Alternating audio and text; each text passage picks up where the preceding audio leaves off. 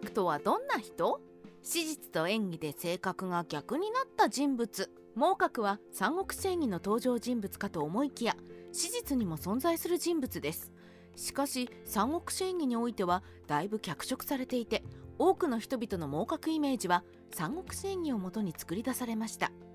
そこで今回は史実と演技の両面から孟獲について解説してみましょう。史実と演技の孟獲をズバリ比較。孟獲の史実と演技における特徴を要約しました。史実正史三国志1西暦223年妖害が劉備死後反乱を起こすと孟獲も加担。2妖害の命令で南中の人々を先導して反乱に加担させた。3西暦225年妖害が皇帝に殺害孟獲がリーダーになる。4諸葛亮に何度も敗れついには神服忠誠を誓う。七将七金。5諸葛亮の部下として南中の治安安定に貢献。三国志演義1南蛮王としてワイルドに登場。ヒャッハー。2芝居の計略に乗り10万の軍で蜀を攻め諸葛亮に敗北。3諦めずに出し大王牧禄大王ゴツとツコツを巻き込んで挑み何度も敗北。4最後には諦めて諸葛亮に臣服七将七金。5現地の民族の間では孟獲が諸葛亮を7度捉えた伝承がある。では以後は孟獲についてもう少し詳しく解説します。もともとサブだった孟獲孟獲は建寧軍の人で三国志演義と違い蛮族ではなく漢民族だそうです。西暦223年蜀漢を建国した劉備が病死すると建寧軍の勢力は不安定になり実力者妖害が孫権に接近し蜀に反乱を起こします。この時に妖害に加担して南中の人々に蜀に反乱を起こすように先導したのが孟獲でした。三国志演義と違い孟獲は首謀者妖害の協力者として史実では登場しています。妖害死後にリーダーとなるしかし西暦225年諸葛亮が南征すると妖害が実力者の皇帝と内輪もめを起こし皇帝の部下に殺害されました。そしてリーダーとして孟獲が担がれ以後は諸葛亮と戦うことになります。孟獲は諸葛亮に敗れますが敗北を認めず私が敗れたのは蜀軍の陣容を知らないせいだ。今は全て把握したから今度戦えば必ず勝つことができる。と豪語します。諸葛亮は面白いと言って孟獲を解放しますが孟獲は何度戦っても諸葛亮に勝てず7度目に諸葛亮に解放された時もう逃げようとはせず諸葛亮に臣服することを誓いました。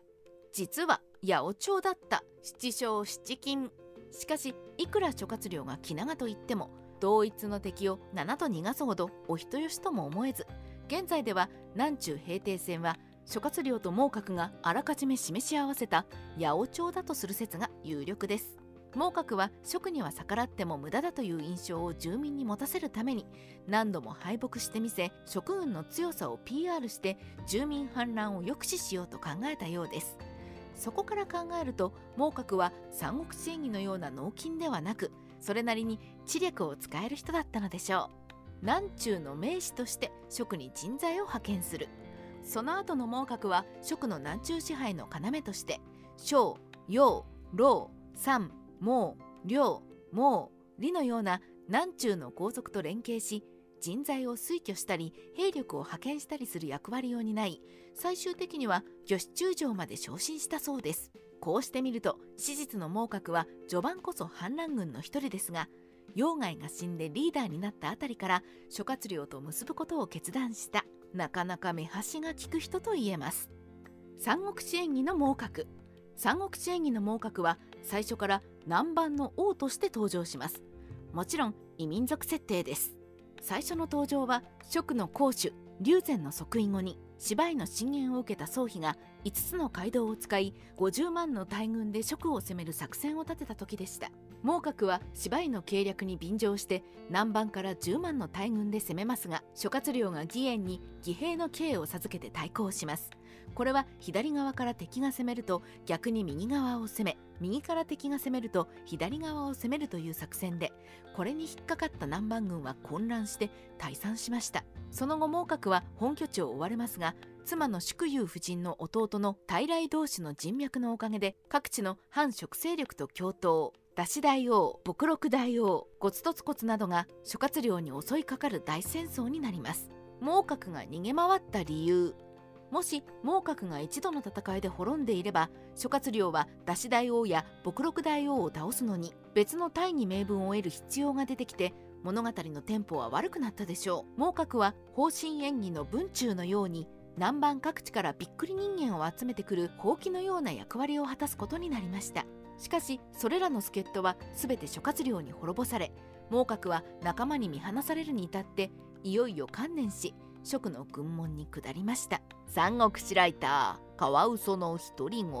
孟獲は史実と三国志演義で随分違った性格になっている人物です。史実の孟獲は反乱の首領陽外が死ぬと自軍の不利を見抜き諸葛亮の軍門に下り蜀の南中経営に手を貸す中心の扱いであるのに対し三国志演義の孟獲はずるく見えっ張り。かつ冷酷な性格で部下に人望が全くなく知略らしきものは諸葛亮に寝返った部下を始末する嘘程度のもので諸葛亮の完全な引き立て役になっています。しかし演技の孟獲は徹底したコミカル化のおかげでキャラが立ってしまい史実の孟獲を食ってしまう存在になりました。